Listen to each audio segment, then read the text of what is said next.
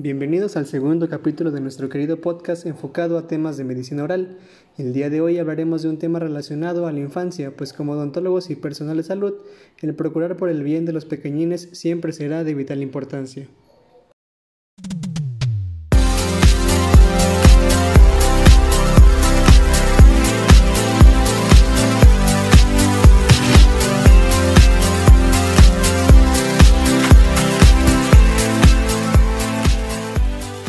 ¿Qué tal amigos? Espero tengan un excelente día. Es un placer para mí saber que contamos con su valiosa presencia como oyentes de este programa. Permítanme presentarme, mi nombre es Michel Casaux y como ya les había comentado en el episodio anterior, soy estudiante de la licenciatura en cirujano odontólogo. Hoy les comparto nuevamente un poco de información enriquecedora.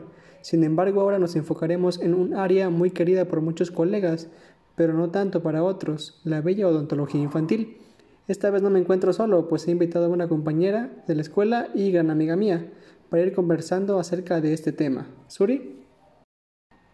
Hola, ¿qué tal? Es un placer que me hayas invitado a este lindo programa. Hoy vengo con mucha emoción y muchas ganas de platicar contigo y la audiencia sobre lo que es la caries de infancia temprana o mejor conocida como caries de biberón.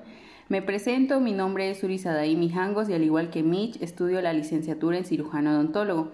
Así espero podamos entendernos el día de hoy y sobre todo brindarles información importante. Comenzamos.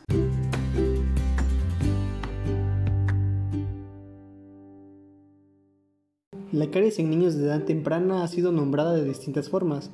Como ya nos comentaba Suri, se le conoce como caries de mamila, síndrome de biberón, caries de pecho, síndrome por alimentación infantil, caries rampante, entre otras. Sin embargo, estos términos no son del todo claros y actualmente el más aceptado es el propuesto por la Academia Americana de Odontología Pediátrica, la caries de infancia temprana, o por sus siglas CIT.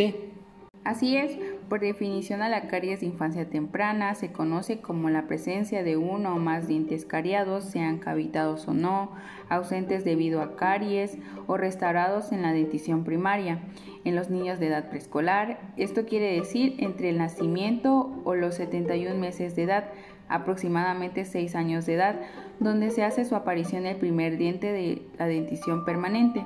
Este tipo de caries se caracteriza por ser particularmente virulenta, ya que comienza poco después de la primera erupción dental, desarrollándose en las superficies lisas de los dientes y progresando rápidamente. Incluso se ha demostrado que este tipo de caries no solo se debe a un, al uso frecuente del biberón, ya que puede aparecer con la presencia de cualquier líquido azucarado. Como mencionas, otro dato a agregar es que el riesgo de este tipo de caries también puede ser determinado por defectos del desarrollo del esmalte como las hipoplasias, que son comunes en niños que presentaron bajo peso al nacer o con enfermedad sistémica durante el periodo neonatal, es decir, en el regazo de la madre. Pero, ¿cómo se origina esta enfermedad? Ah, pues como sabemos, la caries es una enfermedad multifactorial infecciosa y transmisible. Para aclarar esto, debemos de comprender que cuando el niño nace no cuenta con una microbiota oral cariogénica, sino que ésta la adquiere por medio de la madre, familiares o el cuidador del niño. Esto es debido a que se tiene la costumbre de besar al niño, compartir utensilios durante la alimentación, limpiar el chupón o mordederas que se caen al suelo con la boca en vez de lavarlos correctamente. Te doy la razón, de hecho durante la colonización de bacterias cariogénicas existe un periodo llamado ventana de infectividad, que esto no es más que el tiempo durante el cual el niño se vuelve más susceptible a adquirir la Streptococcus mutans, que es una de las principales bacterias etiológicas de la caries, y obviamente durante este tiempo el niño incrementa las posibilidades de padecer caries. Esto llega a ser proporcional al periodo de erupción dentaria temporal, pues los dientes más afectados por la caries de infancia temprana son los dientes anteriores superiores, seguidos de los molares primarios, segundos molares, caninos y en casos severos los dientes inferiores, pues esto, por así decirlo, son protegidos por la lengua del infante durante la alimentación. Exactamente. También es importante el saber distinguir correctamente las lesiones de caries y para esto debemos de saber que existen dos estadios principales. El primero se logra reconocer por ser una mancha blanca con apariencia de gis en donde la superficie dental se encuentra intacta. Regularmente esta, esta lesión es reversible. En el segundo estadio encontramos a la cavidad propiamente dicha, en donde se pierden los minerales dentales debido a los ataques ácidos de bacterias cariogénicas. Esta lesión no puede revertirse, pero es tratable mediante técnicas restauradoras. Un punto importante es que las lesiones activas son generalmente de color café dorado, mientras que las que han estado por más tiempo en boca son más oscuras y casi negras, regularmente inactivas. Pero sabes, existen muchos factores de riesgo para que este tipo de caries se desarrolle. Dentro de los que podemos agregar y los que ya mencionamos, se encuentran la mala alimentación perinatal por parte de la madre, que predispone a generar hipoplasias en los dientes del niño.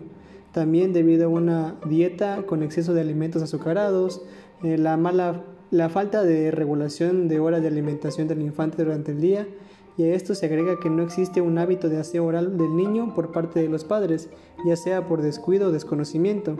Como bien podemos darnos cuenta, estos factores tienen estrecha relación y su efecto final es la aparición de caries de infancia temprana. Por eso es importante saber cómo podemos prevenirlo. La prevención comienza en el periodo prenatal y perinatal. A las mamás se les debe indicar una mejor nutrición durante el embarazo. Además es necesario que lleven un control odontológico previo a la planificación familiar. Agregando a lo que comentabas, la Academia Americana de Odontología Pediátrica recomienda las siguientes medidas preventivas. Se debe evitar el consumo de alimentos azucarados, implementar medidas de limpieza oral antes y después de los alimentos. Posterior a la erupción de los órganos dentarios, se debe educar al niño en compañía de los padres en la utilización del cepillo dental. Además, se recomienda llevar al niño a visitas recurrentes al odontólogo para prevenir enfermedades orales, ya que los padres son responsables de la salud del pequeño.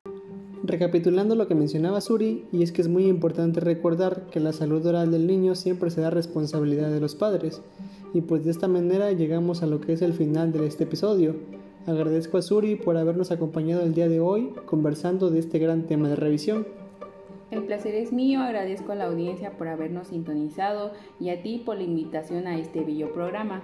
Nos despedimos nuevamente, no sin antes pedirles de favor que compartan este podcast con sus colegas o compañeros de clase, recordando que siempre es bueno realizar una pequeña revisión bibliográfica de cualquier tema odontológico, pues hay que mantenerse actualizados, ya que siempre habrá algo nuevo que aprender.